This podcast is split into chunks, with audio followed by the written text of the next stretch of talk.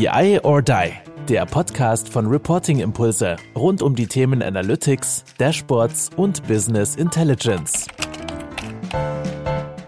Hallo und willkommen bei BI or Die Get to Know. Ähm, es ist eine der frühesten Folgen, also nicht in der His Historie von Get to Know, sondern äh, was die Uhrzeit angeht. Denn mein heutiger Gast hatte nur um neun Uhr morgens Zeit und ähm, naja. Aber auch dazu äh, habe ich mich natürlich äh, hinreißen lassen, das trotzdem wahrzunehmen. freue mich auch, dass er da ist. Viele von euch werden ihn kennen und wer ihn noch nicht kennt, äh, da wird er sich gleich noch mal kurz ein bisschen vorstellen, ein bisschen was zu sich erzählen, wer er ist, was er so macht und ähm, darf auch gerne ein bisschen was zu seinem Job sagen, aber nicht so viel, denn um den Job soll es hier bei Get to Know ja gar nicht gehen, denn wir wollen mal gucken, wer eigentlich Carsten Blöcker ist und was der so macht, vor allem eben in der Freizeit außerhalb von, ich glaube, irgendwas mit Cloud. Aber dazu wird er gleich kurz vielleicht selber was sagen. Hallo Carsten, ich freue mich, dass du da bist. Hallo Olli, schön, dass wir das doch noch geschafft haben mit der Aufnahme. Wir haben ja ein paar Mal verschoben.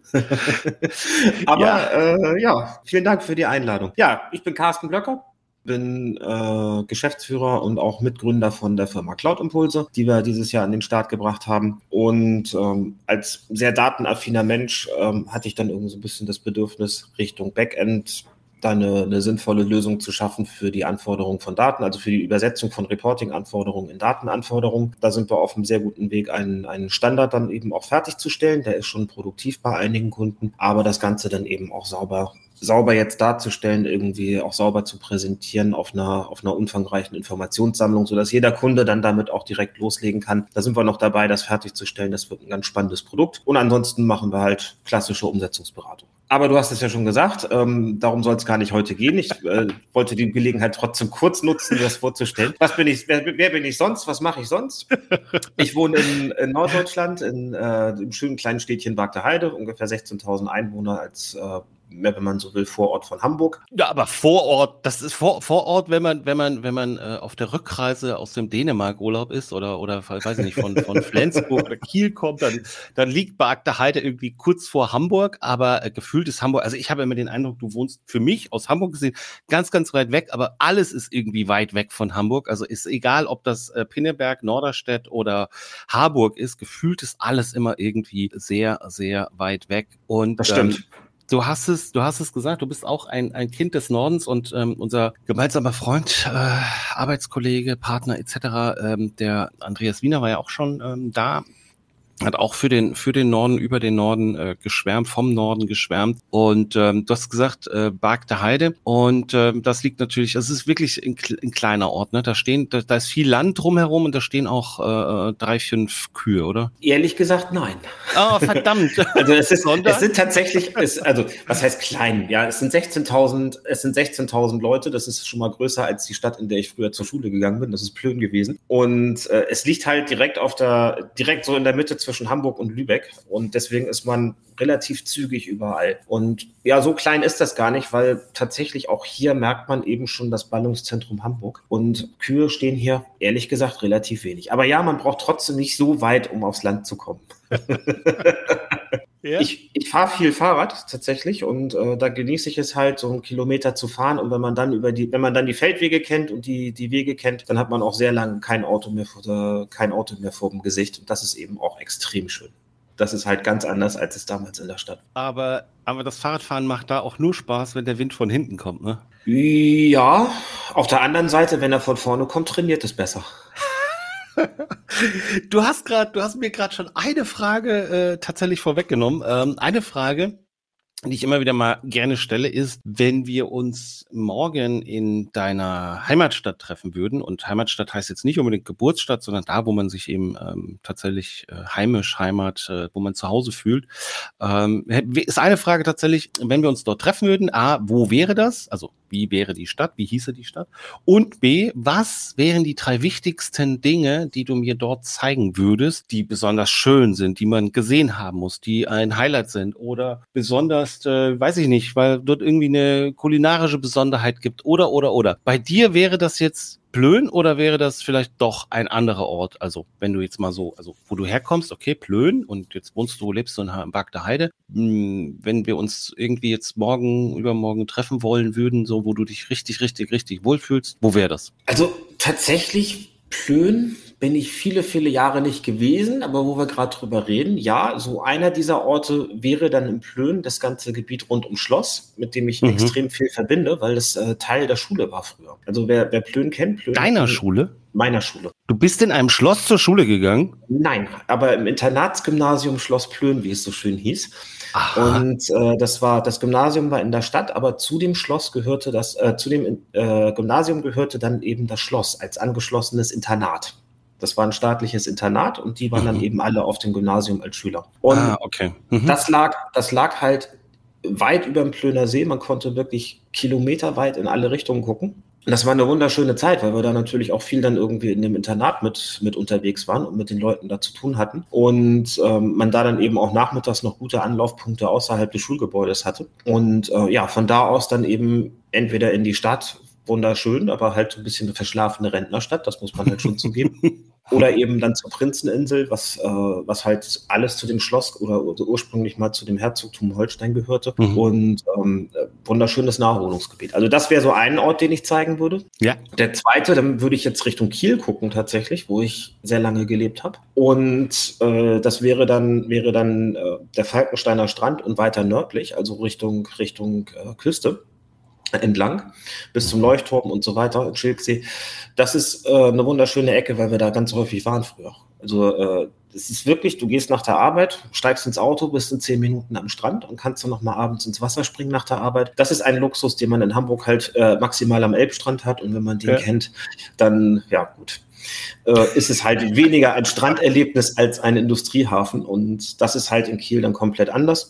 Man hat dann eben den Blick auf die ein- und ausfahrenden Schiffe da im Nordostseekanal, da ist dann halt immer was geboten. Das war eine, eine super Geschichte. Und das dritte, wo ich, wo ich meine Besucher definitiv hinführen würde, das, äh, schließt sich dann so ein bisschen der Kreis der Städte, wäre in Hamburg logischerweise der Hafen. Ich liebe es, einfach auf, die, auf, auf das Linienschiff nach Finkenwerder zu steigen und dann mit den Leuten da vorbeizuschippern, gar nicht so sehr touristisch und äh, nicht so überladen, sondern das ist halt ein mhm. Linienschiff.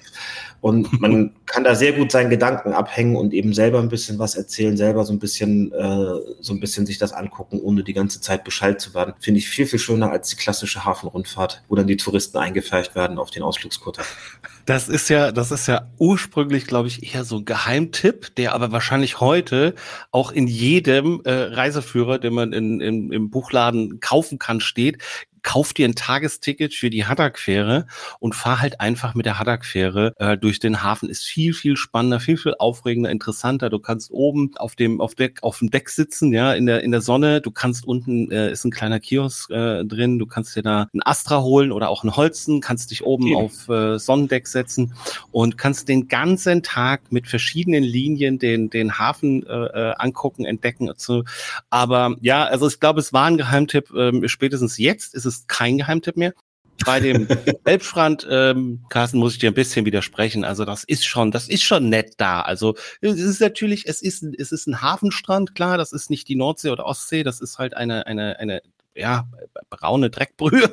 Baden sollte man da vielleicht nicht, wobei das auch tatsächlich viele Leute machen. Aber schön ist es da trotzdem. Strandfeeling kommt da auf mit dem ganzen Sand und ein bisschen Grillen und so weiter. Aber das war jetzt äh, tatsächlich ja, also wir haben gesagt Plön, dann hast du gesagt Kiel und Hamburg. Also ist tatsächlich so dieses Dreieck eigentlich so deine, äh, deine, deine, deine Heimat. Genau. Du sagst so, das ist, da bist du zu Hause. Genau tatsächlich innerhalb des Dreiecks liegt dann auch mein, mein äh, der Ort, wo ich aufgewachsen bin. Ja, perfekt. Ein, verschla ein verschlafenes Nest auf dem Ländchen. Ähm, ja.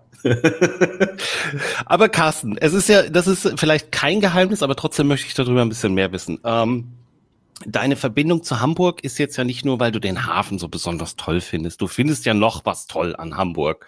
Also der ein oder andere hat es vielleicht mal mitgekriegt hier und da fällt das ja mal. Ähm, Fußball ist so genau. dein Thema. Du bist genau. richtiger, richtiger, richtiger, also mit richtiger, richtiger HSV-Fan meine ich, du hast nicht nur irgendwie Schal und vielleicht einen Aufkleber im Auto, also vielleicht hast du den noch nicht, aber du hast eine Dauerkarte. Du gehst da wirklich immer hin zu jedem oder versuchst zu jedem Heimspiel zu gehen? Nicht nur zu jedem Heimspiel. Tatsächlich fahren Nein. wir auch regelmäßig mal aus, also nicht zu jedem Auswärtsspiel, um Gottes Willen. Aber ich versuche halt.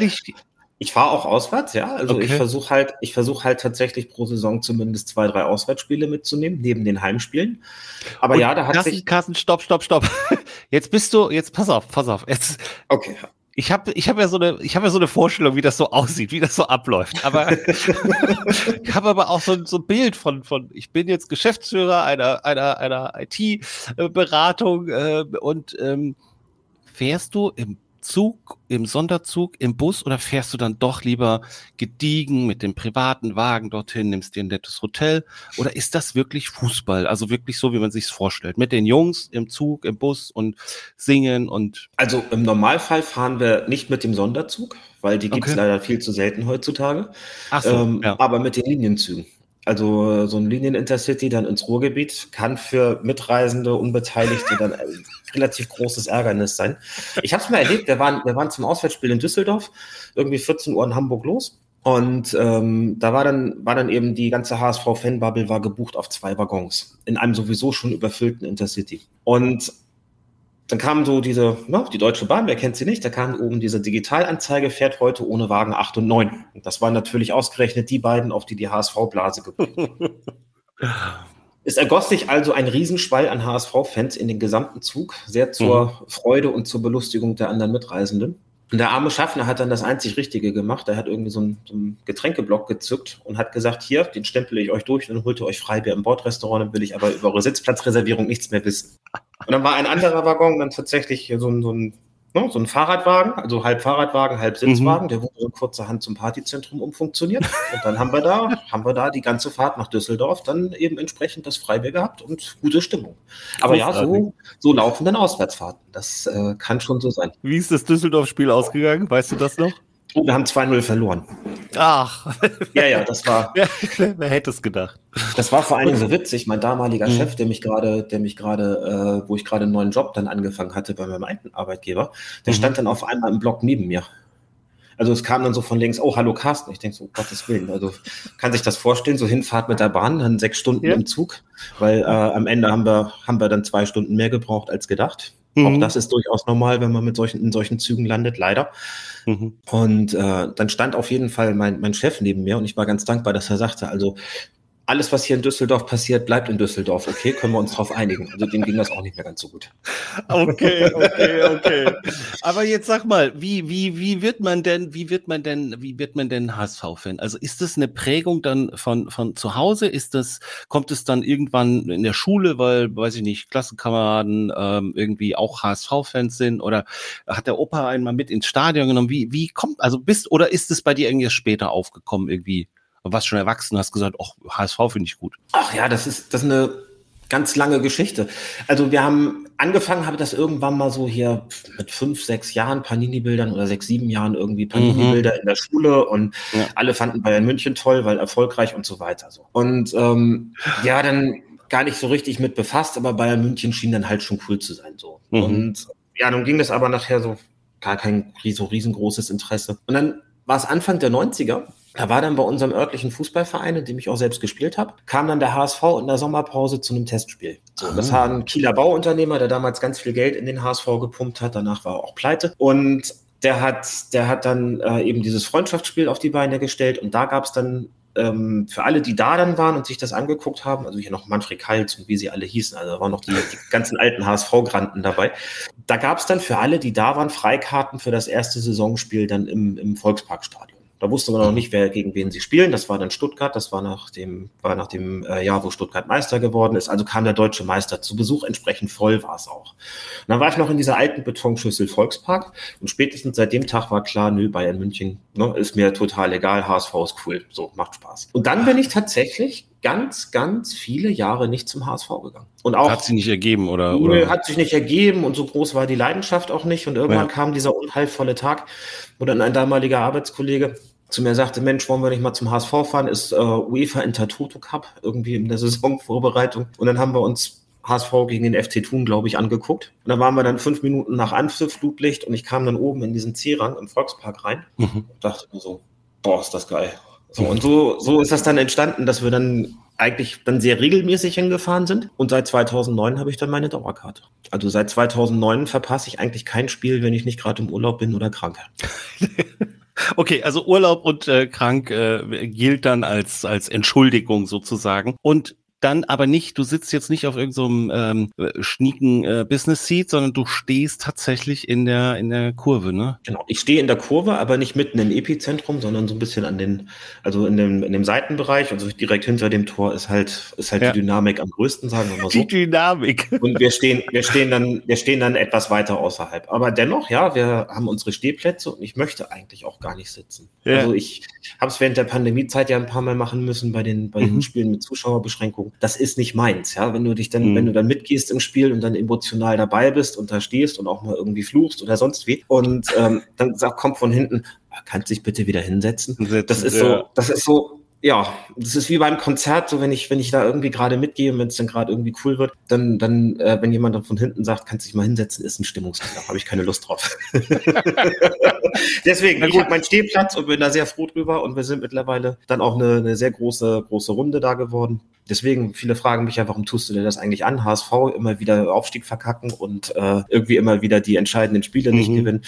Ja, aber wir sind da eben auch zu zehnt und haben da eben auch in dem Freundeskreis dann eine verdammt gute Zeit. Ja, aber also ich kann jetzt nicht, also äh, das mit dem, also ja, ich verstehe es auch, also weil es der HSV ist, ich sympathisiere jetzt nicht unbedingt mit dem HSV, das ist glaube ich bekannt, aber ich kann ja nicht jetzt, jetzt haben sie es zweimal nicht geschafft, na jetzt suche ich mir einen anderen Club, so, das ist ja, genau. da so funktioniert es ja nicht. Also das kann ich schon verstehen, dass man da dann dabei bleibt und und dran bleibt und äh, den, den, den Weg halt mitgeht und das macht's, macht's am Ende ja auch aus. Und du hast gerade mir gerade perfekterweise noch ein ganz anderes Stichwort geliefert. Ähm, hinsetzen bei Konzerten.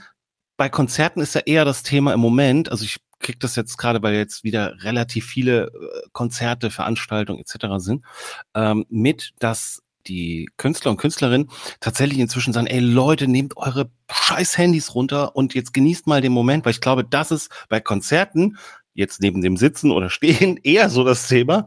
Ähm, diese, dieses ständige Mitfilmen und, und, und, und, und. Und ich komme gleich zu deiner Konzertleidenschaft, aber äh, wie siehst du das denn? Also sagst du, ist mir egal oder ja, auch mache ich auch oder drei Fotos sind in Ordnung, aber jetzt das ganze Konzertfilm, also Letzteres, also ein, äh, zwei, drei Fotos in Ordnung, einfach nur mhm. so als, als Erinnerung und als, wenn man das dann irgendwann mal durchgeht, als Gedächtnisstütze, ach guck mal, da waren wir auch noch und das war auch cool, dann ja. fällt es ja halt auch wieder ein und über die Jahre vergisst man doch eine ganze Menge und ich mhm. gehe halt viel auf Konzerte und äh, ich glaube, ich weiß auch, was deine, das nächste Thema ist, auf das du anspielst ähm, und eben auf Festivals und da ist es wirklich schön, nochmal durchzugehen nach so ein paar Jahren, ach guck mal, das war ja auch noch und äh, der ist auch noch aufgetreten, oh, das war cool, deswegen mache ich das ganz gerne. Gerade wenn du so eine Festivalwoche hast mit 20 Bands, dann ist das als Gedächtnisstütze cool, aber ich stehe jetzt nicht da und filme die ganze Zeit irgendwie jetzt das Konzert mit und oh, dann hinterher zu, ne? äh, ganz schlimm, oder ja. auch wenn, wenn alle das dann tun, dann siehst du halt nichts anderes als diese leuchtenden Bildschirme vor dir und ja. äh,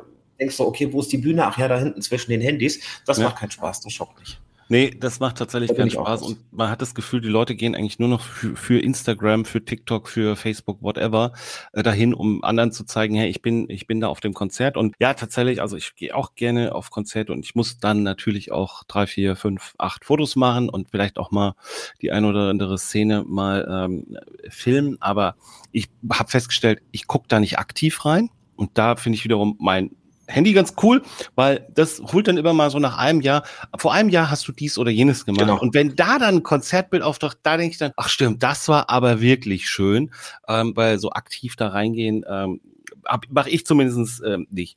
Aber ja, wie, wie mache ich das denn jetzt? Jetzt hast du mir ja schon unterstellt, dass ich äh, gleich auf ein ganz anderes Thema kommen würde.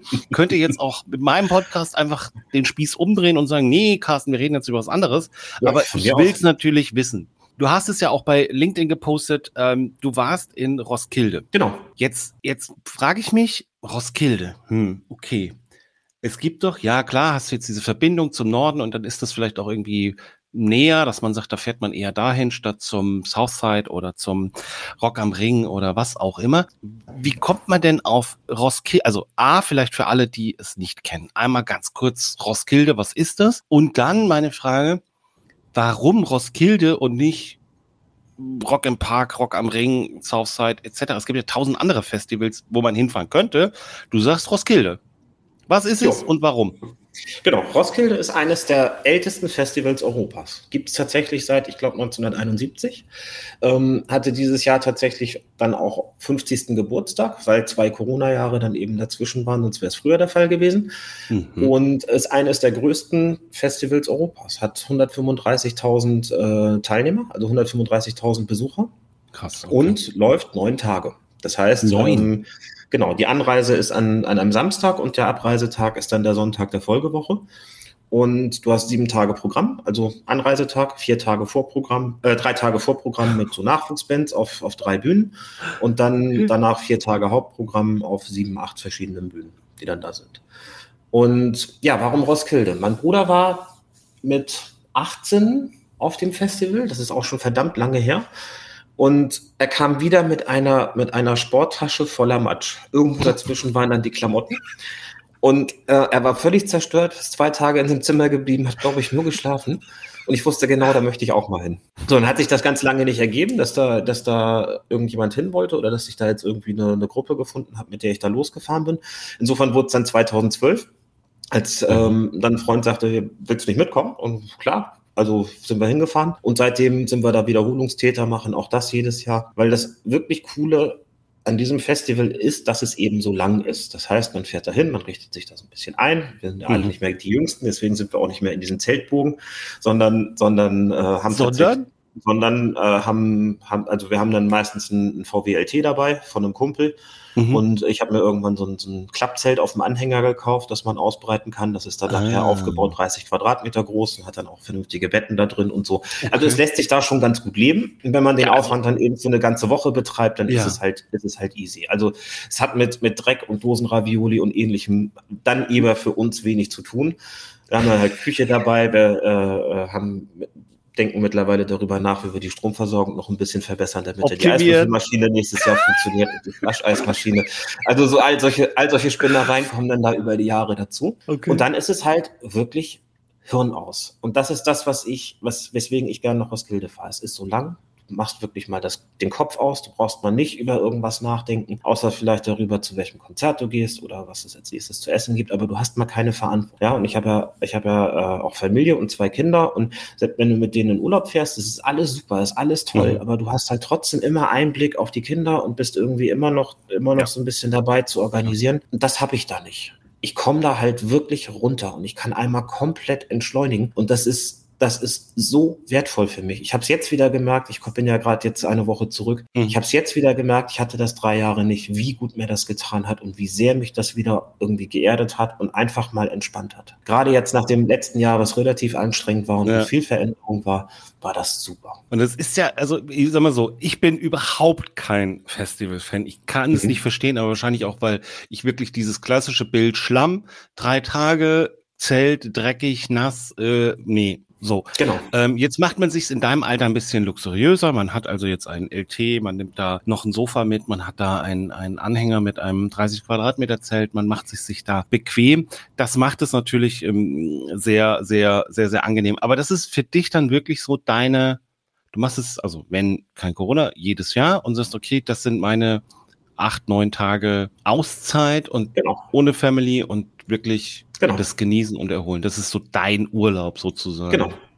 Cool. Das ist meine, meine Erdung. Das ist, äh, hier komme ich zurück. Die Leute ja. sagen, aber dahinter bist du doch völlig fertig und musst yeah, eine Woche hätte Urlaub ich auch nehmen. gesagt. Ja, körperlich okay. Also es ist jetzt nicht so, dass man viel Schlaf kriegt und es ist sicherlich auch so, dass das ein oder andere Getränk im Spiel ist. Mhm. Aber äh, vom, vom Kopf her bin ich danach frisch. Und das ist, das ist wirklich cool. Ja, Wahnsinn.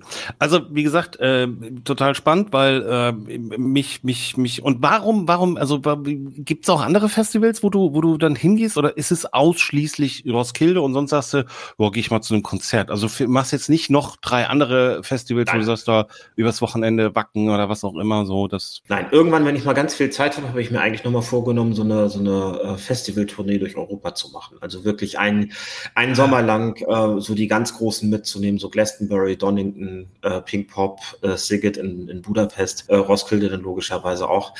Ähm, aber Thema, krass. Das wäre, also. das wäre, wäre noch mal witzig, also wirklich so mit mit völliger völliger Ruhe irgendwie da durch die Gegend zu fahren und das das mhm. alles zu genießen. Ich glaube, dann würde ich mir wahrscheinlich dann aber auch ein Wohnmobil nehmen. Äh, bis das passiert, bin ich eh ein bisschen älter. Bin ich eh ein bisschen älter, aber ähm, das ist, das wäre noch mal so eine so eine Geschichte. Aber nein, ich ich ähm, mag das Roskilde Festival einfach, weil es lang ist, weil das nicht mhm. nur diese drei Tage sind nach dem Motto Ankommen, Party im Schlammhausen wieder los, das was du gerade beschrieben hast, mhm. sondern man wirklich auch so ein bisschen ankommt kommt und eben auch wegen der Menschen. Es sind, ähm, die Dänen sind ein unheimlich entspanntes Völkchen. Ich habe seit 2012 halt nicht einmal erlebt, dass es da irgendwie böses Blut gab, dass da irgendjemand aggressiv war. Geschweige denn, dass da irgendjemand, wenn er in Not war, keine Hilfe gekriegt hat. Also wenn mhm. da einer am Boden sitzt oder liegt und es geht dem nicht gut, dann sind sofort Leute da und gucken nach dem. Und äh, das ist eine, eine Grundstimmung, die da herrscht, die ich einfach, einfach toll finde. Ähm, liegt auch ganz viel daran, dass die, die Leute, die da arbeiten, alles Freiwillige sind. Das heißt, die mhm. bekommen für drei oder vier Schichten, ich weiß gar nicht, wie viel sie machen müssen, bekommen die ihr Festival-Ticket und noch so ein paar Gimmicks obendrauf. Okay. Und ähm, dann sind da irgendwie 30.000 Freiwillige, die dann eben dieses Festival managen und, und durchsteuern. Und ähm, das ist dann eben jeder vierte Besucher oder jeder dritte bis vierte Besucher. Und das macht natürlich was mit dem mit der Grundstimmung auf dem Festival. Mhm. Deswegen finde ich das finde ich das einfach wunderbar da. Das ist einfach immer cool. Ja, ich, ich versuche gerade so, ich habe gerade so im Kopf so ein Bild, dass du, dass das irgendwie doch wieder zu dir passt. Also ich hätte es nicht, also ja, ich habe das gelesen bei LinkedIn, aber irgendwie habe ich erst so gedacht, ach, das passt irgendwie gar nicht so zu Carsten, wie ich ihn kenne, so im Business und so weiter. Aber Jetzt wiederum im Nachgang, wo du das so beschrieben hast, da muss ja auch ein bisschen organisiert werden, da muss ein bisschen geplant werden, da muss vorbereitet werden, da muss dann auch noch im Nachgang nochmal, das können wir nochmal optimieren. Das passt ja auch tatsächlich wieder zum Job, weil da ist es auch so, du bereitest deine Projekte vor, da gibt es irgendwie komplexe Anforderungen und ähm, ohne jetzt tief in den Job reinzugehen, im Nachgang musst du dann noch mal was, äh, fällt dir da wieder auf, das könntest du verbessern und so weiter. Also siehst du den mhm. Bezug auch oder sagst du so, Olli, wo holst du das denn jetzt her? Ich sehe den, mir schoss gerade auch noch ein weiterer Aspekt durch den Kopf, wo, wir, mhm. wo ich ja vorhin mal kurz sagte, irgendwie im Job, dass wir mit einer Standardisierung der Anforderungen da unterwegs sind. Mhm. Tatsächlich ist es so, dass ganz viel davon, von dem, was wir da tun, mittlerweile Standard ist. Also wir haben hier irgendwie To-Do-Listen, die wir jedes Jahr wieder rausholen, mhm. also in dem, in der App, ne, in der To-Do-App, äh, wo dann halt einfach irgendwie durchgehakt wird. So, und dann gibt's halt noch so ein paar Dinge, die sich dann jedes Jahr Jahr ändern, aber so der, der Grundstock bleibt immer gleich. Ne? Wie viele Getränke müssen mit, was wird zu essen eingekauft und so weiter. Ja, Damit man da nicht irgendwie beim, vorm Einkaufen steht und sagt, oh, was hatten wir denn jetzt letztes Jahr dabei? Was war gut und was war schlecht? ähm, sondern man hat das halt, man hat das dann halt irgendwie da, da auf der Liste und dann geht das halt irgendwie, wer Zeit hat, kauft ein. Und wie jeder weiß, was passiert und dann ist alles gut. Das klingt jetzt, klingt jetzt so, als ob das jedes Jahr das Gleiche ist, das aber eben auch nicht, weil ähm, jeder bringt dann da irgendwie neue Weltideen mit und das wird einfach nur mega witzig. Es ist einfach mhm. jedes Jahr, jedes Jahr immer wieder anders und das macht's auch gut. Sehr gut. Aber so die Orga ist halt dann ein bisschen Standard, genau. Und nächstes Jahr steht natürlich schon fest, ihr fahrt wieder. Ja, unbedingt. Also das Line-Up schon gekauft? Also gibt's, gibt's, nee, kann man die jetzt schon kaufen? Kommt, nee, okay. gibt's noch nicht. Aber irgendwie so ab, ab September, Oktober fangen sie dann an, die Tickets wieder zu verkaufen. Dann gibt's meistens noch ähm, Frühbucherrabatte oder ja. so, aber dann auf jeden Fall, klar. Aber Line-Up hast du gerade gesagt, das ist auch nochmal ein gutes Stichwort. Ähm, was war denn das Highlight diesmal? Tatsächlich Post Melon. Ähm, Post Melon. Post Melon. Also ich bin ja okay. eher von der, von der Fraktion E-Gitarre und ja. weniger aus der, aus der Pop- und Hip-Hop-Fraktion. Ja, ja. Und ähm, ich gehe aber gerne zu den, zu den Konzerten, so von den, von den Headlinern, auch wenn es vielleicht nicht meine Musik ist mhm. ähm, oder wenn es jetzt nicht meine präferierte Musik ist. Einfach weil da Überraschungen dabei sind. Es gibt halt diese Vollblutkünstler, die es schaffen, eine ganze Meute anzuzünden und da eine Stimmung rüberzubringen, so wie er, wie Post Malone oder auch Dua Lipa dieses Jahr, die einfach was bewegen in dir und was bewegen in den Menschen. Das finde ich total geil. Und dann gibt's halt Bands, auf die du dich richtig freust. The Strokes zum Beispiel waren, waren mhm. äh, Schlussakt auf der großen Bühne dieses Jahr. Und voll Katastrophe. Mhm. Voll Katastrophe. Wirklich, die Band, auf die du dich am meisten mhm. gefreut hast, liefert nicht. Schimpft das Publikum, erzählt dir die ganze Zeit, ich habe keinen Bock, spielt lustlos die Hits runter. Und äh, die Leute fliehen in Scharen von der Festivalwiese, wo du einfach sagst, so ja, ja. da, da kommt es eben nicht an. Aber jetzt, aber das war der letzte, das war der letzte Slot oder was? Ja, und das auf war der dann großen Bühne. Genau. Samstags oder sonntags. Samstagabend um zwei, 23 Uhr haben die gespielt. Ja gut, aber das ist ja, das ist ja schon, also tatsächlich beste, also ich glaube, samstags 22 Uhr ist doch Highlight, oder? Ist doch Abriss. Also. Bester, bester Festivalslot und die haben mhm. so daneben gelegen. Also es ist wirklich, wirklich schade, wirklich doof. Okay, Strokes abgehakt und jetzt bist du Post Malone-Fan oder was ist passiert? Hm, ich werde sicherlich noch mal ein bisschen reinhören. äh, so ein bisschen ähnlicher, ähnlicher Effekt wie damals bei Macklemore und Ryan Lewis. Ähm, ja das ist, ist auch so ein, so ein Festivalerlebnis gewesen, das ich so nicht auf der Rechnung hatte. Ich meine, jeder kennt Thrift Shop, aber wenn man dann irgendwie da auf diesem, auf dem Konzert steht und dann sieht, was der eigentlich mit Musik noch so alles anstellt, das ja. ist schon, ist schon überragend. War mir damals nicht so bewusst und das sind dann halt, also war damals schon Weltstar, ne? keine Frage. Der war jetzt mhm. nicht auf einer Nachwuchsbühne oder so. aber, aber, ähm, man schafft es halt nicht, sich mit allen 180 Acts irgendwie auseinanderzusetzen. 180 Acts. 180, ja. Wahnsinn. Sieben Tagen. Passt ein bisschen was rein. Ja, und, also, definitiv. Aber das ist halt auch das Schöne, es kommen immer Überraschungen rüber. Und hm. das Beste, was wir halt jemals erlebt haben, war tatsächlich auch 2012 im ersten Jahr, das war Bruce Springsteen. Also sowas Überragendes, wer die Chance hat, den live zu sehen, unbedingt machen, auch wenn es nicht eure Musik ist, auch wenn ihr das nicht regelmäßig hört, tue ich auch nicht.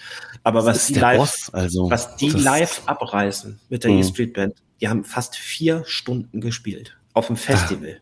Da kriegt man was Stunden. für sein Geld, ne? Ja, absolut. Nach zwei, nach zwei Stunden haben sie Born in the USA gespielt und dann hast du gedacht, na gut, jetzt gibt's noch zwei, drei Rauschmeißer und dann sind sie auch fertig. Da hat er gerade erst angefangen, da war der gerade erst warm. Und, und die letzte Viertelstunde volle Beleuchtung auf dem Festivalgelände und du hast mhm. dir diese Leute angeguckt, dieses, dieses unbeschreibliche Glück in den, in den Gesichtern der Leute, weil, das, weil sie das erleben durften. Das war mhm. sowas ist. Also wirklich ein tolles Konzert. Großartig. Carsten, äh, das, hat, das hat sehr, sehr viel Spaß gemacht und äh, ja, ich habe äh, wirklich, äh, wirklich äh, Neuigkeiten beziehungsweise Unbekannte äh, erfahren. Aber nichtsdestotrotz ähm, habe ich zum Schluss noch eine Frage. Du hast morgen frei. Ganz unplanmäßig hast du jetzt plötzlich morgen frei. Alle Termine sind abgesagt. Es ist ähm, kein Samstag, es ist noch nichts mit der Familie geplant. Wie begeht Carsten Blöcker den morgigen Tag? Ich würde meine Familie einpacken und nach St. Peter-Ording fahren. Einfach an Strand. okay. Weil ich, weil ich, das schon seit Wochen will und ähm, weil wir das bisher noch nicht geschafft haben, spontan loszukommen, weil wir immer ja. irgendwo unterwegs sind, zur Familie in Dänemark oder sonst wo. Und äh, ich möchte einfach gerne mal einen Tag an die Nordsee, an einen Sandstrand ähm, hier in, in St. Peter-Ording. Ich weiß nicht, wer den kennt, das ist halt unfassbar interessant für Kinder, wegen Ebbe und Flut und Gezeiten. Da ist immer ein bisschen auch ein bisschen Abwechslung für die Kinder da, die können da den ganzen Tag spielen. Und man darf an den Strand fahren. Man darf auf den Strand fahren mit dem Auto. Ja, da bin ich ein bisschen verwöhnt, weil wir ja häufig in Dänemark ja, unterwegs gut, sind. Da oh, ist es Frau ist ja Standard. Ist denen, da ist das Standard, genau. Da ja. Egal, ob du dann in Weyers oder Henne oder auf Römmen bist, ähm, da darfst du ja überall auf den Strand fahren. Carsten, eine Frage noch. Äh, Nordsee oder Ostsee? Nordsee.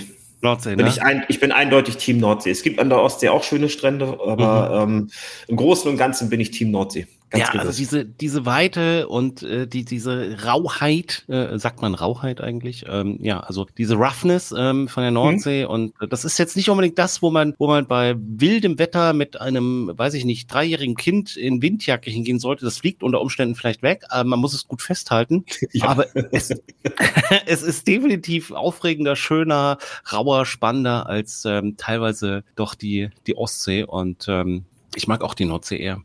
Carsten, Vielen ja, lieben Dank und ähm, ich, äh, ja, was soll ich sagen? Äh, es war klasse und ich freue mich schon auf eine der nächsten Folgen bei Be I or Die Get to Know. Heute war bei mir Carsten Blöcker. Danke dir, Carsten. Vielen Dank, Olli.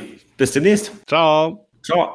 Das war BI or Die, der Podcast von Reporting Impulse. Danke, dass ihr auch diesmal wieder mit dabei wart. Wenn es euch gefallen hat, dann hinterlasst uns doch eine gute Bewertung. Und abonniert den Podcast, um keine weitere Folge zu verpassen. Bis zum nächsten Mal.